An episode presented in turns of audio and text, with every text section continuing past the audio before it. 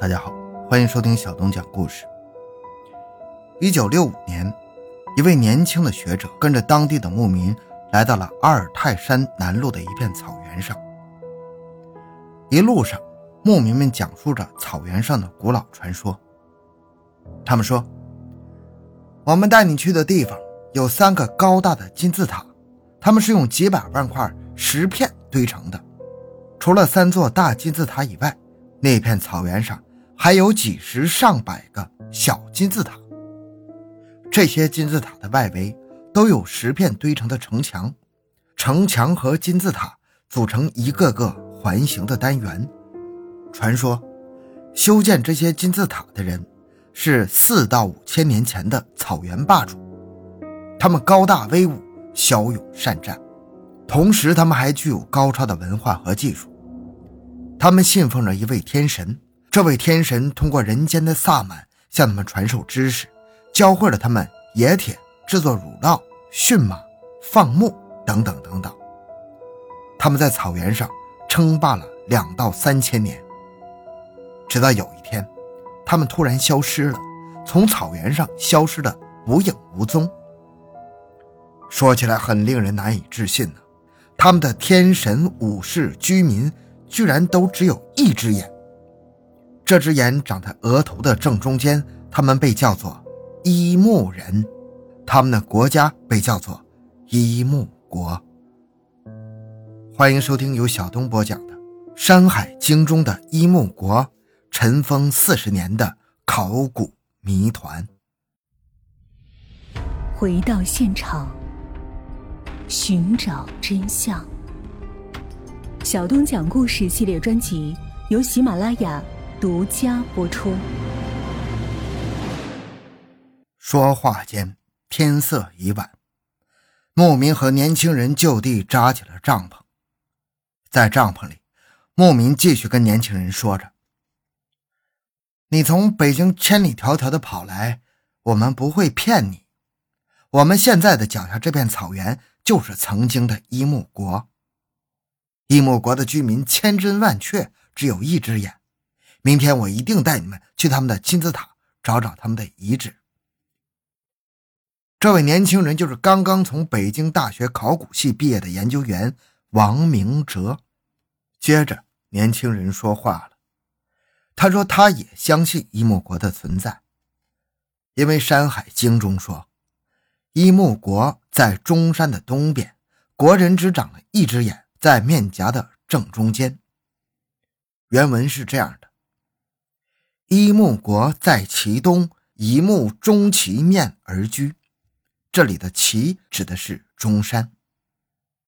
年轻人又说：“这个中山，有人说是山西吕梁山，也有人说是宁夏贺兰山，但是他认为是新疆阿尔泰山，因为《山海经》中上还说，中山是流沙之源。他觉得这个流沙指的正是。”阿尔泰山山下的准噶尔沙漠。另外，《淮南子》中也记载了这个伊木国和伊木人。原文是这样的：“凡海外指十六国，自东北至西北方有伊木民。”如果仅仅是中国的孤立文献也就算了，除了中国的记载以外，古希腊的历史学之父希罗多德。就是记载埃及金字塔是胡夫修建的那位古希腊学者，他也记载过阿尔泰山的伊木人。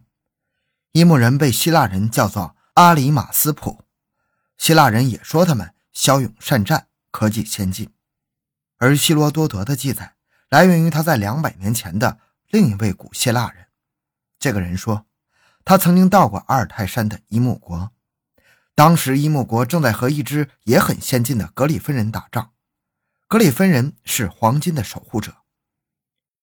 王明哲说：“你们看，无论是东西方历史记载，还是你们一路上给我讲的传说，似乎都在说，这个伊木人曾经是草木上强大的王国。但是他们为什么消失了呢？他们又为什么只长一只眼呢？”说话间。帐篷外已经从霏霏细雨变成了鹅毛大雪，又变成了石头般的冰雹。帐篷内谁也没有再说话，只愿老天爷别再为难他们。明天放晴后，给他们在草原上留一条穿行的道路。第二天一早，王明哲第一个走出帐篷，他立刻被眼前的景象惊呆了。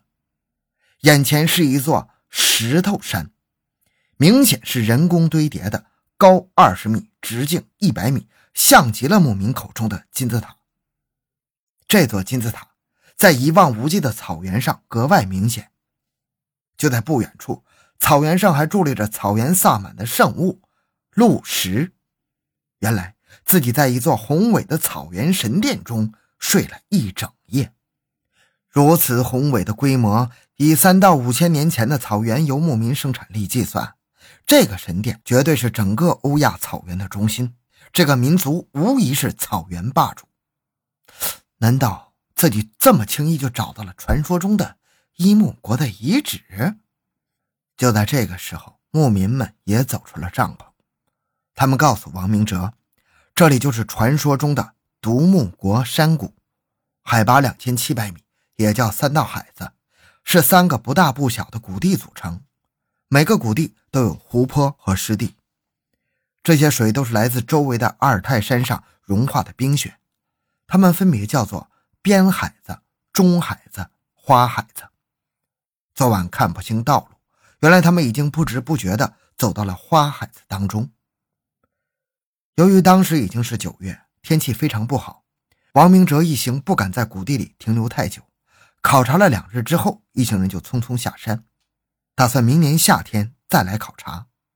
这次考察中，王明哲从陆石的绘画风格上初步断定。这可能是三千年前的草原墓葬，他们和牧民口中四到五千年前的伊莫国遗址还是有些差距。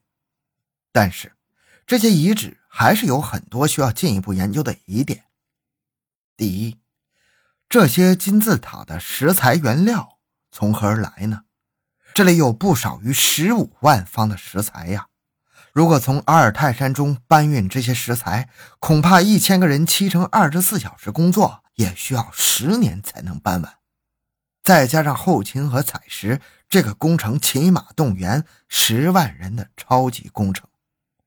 我们都知道，到了清朝还有“女真不满万，满万不可敌”的谚语。草原民族组织一万人就非常困难了，三到五千年前组织十万人工作。哪个草原霸主有这种实力呀？我们已知的历史中，只有成吉思汗有过这个实力。也就是说，这个传说中的伊木国，三到五千年前就和成吉思汗一样的强势帝国。二，按照这个思路，紧接着问题又来了：耗费这么大的成本见到这些金字塔，它的作用是什么呢？王室墓葬吗？那为什么如此招摇，还能保持几千年不被盗掘？宗教神殿吗？那么为什么密密麻麻的需要上百个同类建筑？这种大圆套小圆的建筑形式，在草原上闻所未闻。这个曾经的草原霸主到底信奉着什么样的宗教？这些伫立在周边的路石似乎在说明他们信仰萨满教。但是，后世其他地区的萨满。为什么再也没见到过这种形式的石堆金字塔呢？这些路石究竟是当时人修建金字塔时一同修建的，还是后人的草原人放置在这里的呢？三，最后一个问题：神奇的工程就在眼前，那么一木国、独木国究竟是传说还是现实？难道一木人其实和我们不是同一种人？他们背后有天外来客？他们是在天外来客的指导下建成了这个奇迹工程。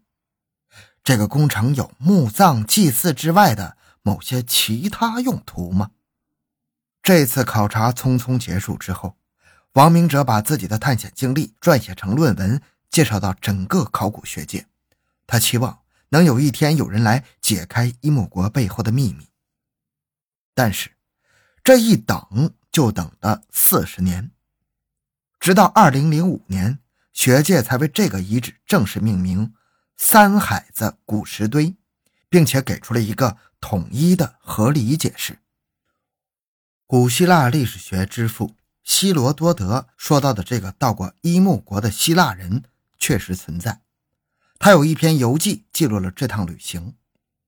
游记中记载，他从黑海出发向东，先到了伊塞顿人的领地，然后是独木人，接着是格里芬人，最后是希波伯里安人。专家们分析，这里的伊塞顿人是中国历史上的乌孙或者大月支的祖先。也就是张骞出使西域，准备和他们联合夹击匈奴的族民。这里的格里芬人是斯基泰人的祖先，斯基泰人也就是西方人口中雅利安人的一支世代，居住在阿尔泰山附近。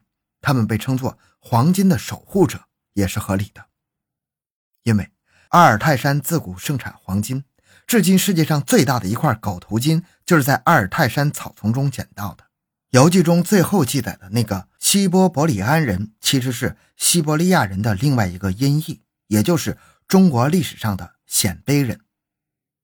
游记中的伊塞顿、格里芬、西伯伯里安都可以在现实中找到对应，唯独这个伊木国所谓的阿里马斯普找不到对应，这是为什么呢？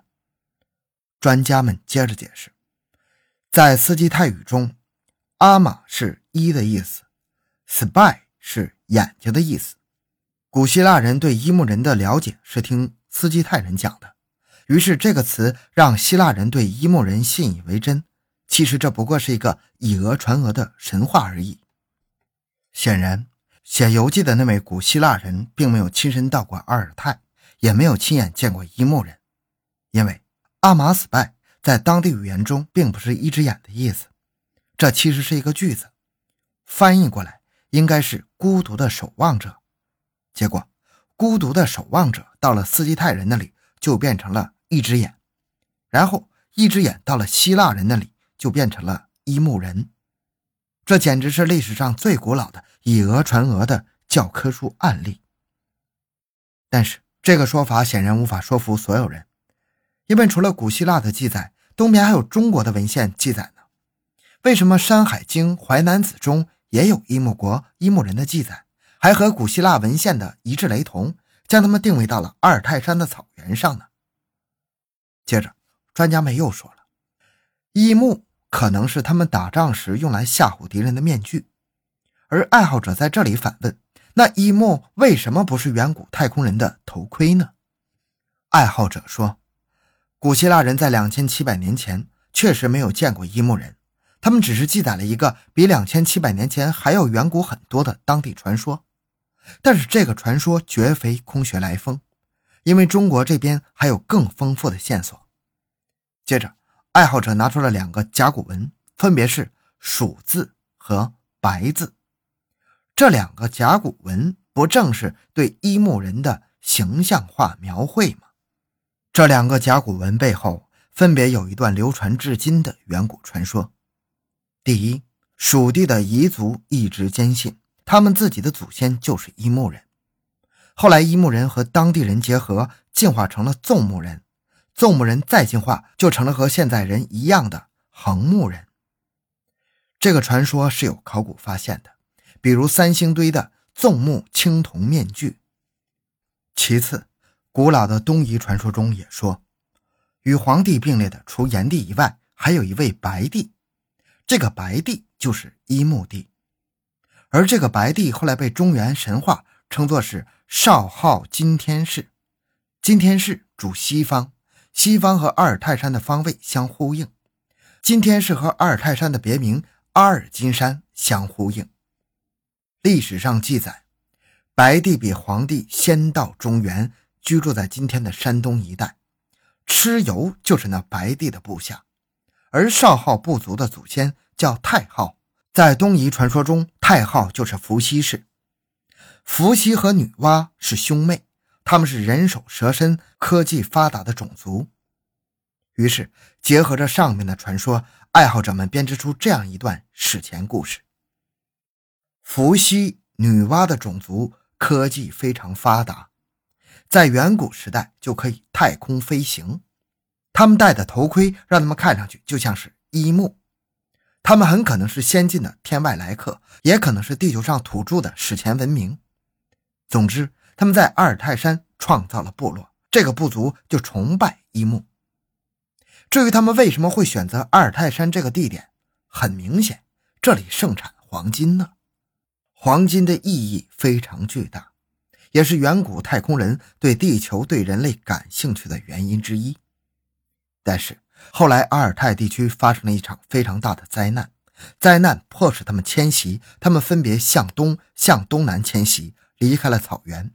于是，这就有了古蜀国的禅从和东夷的少昊。在这个过程中，他们不断的与当地部族结合，一木信仰慢慢消失。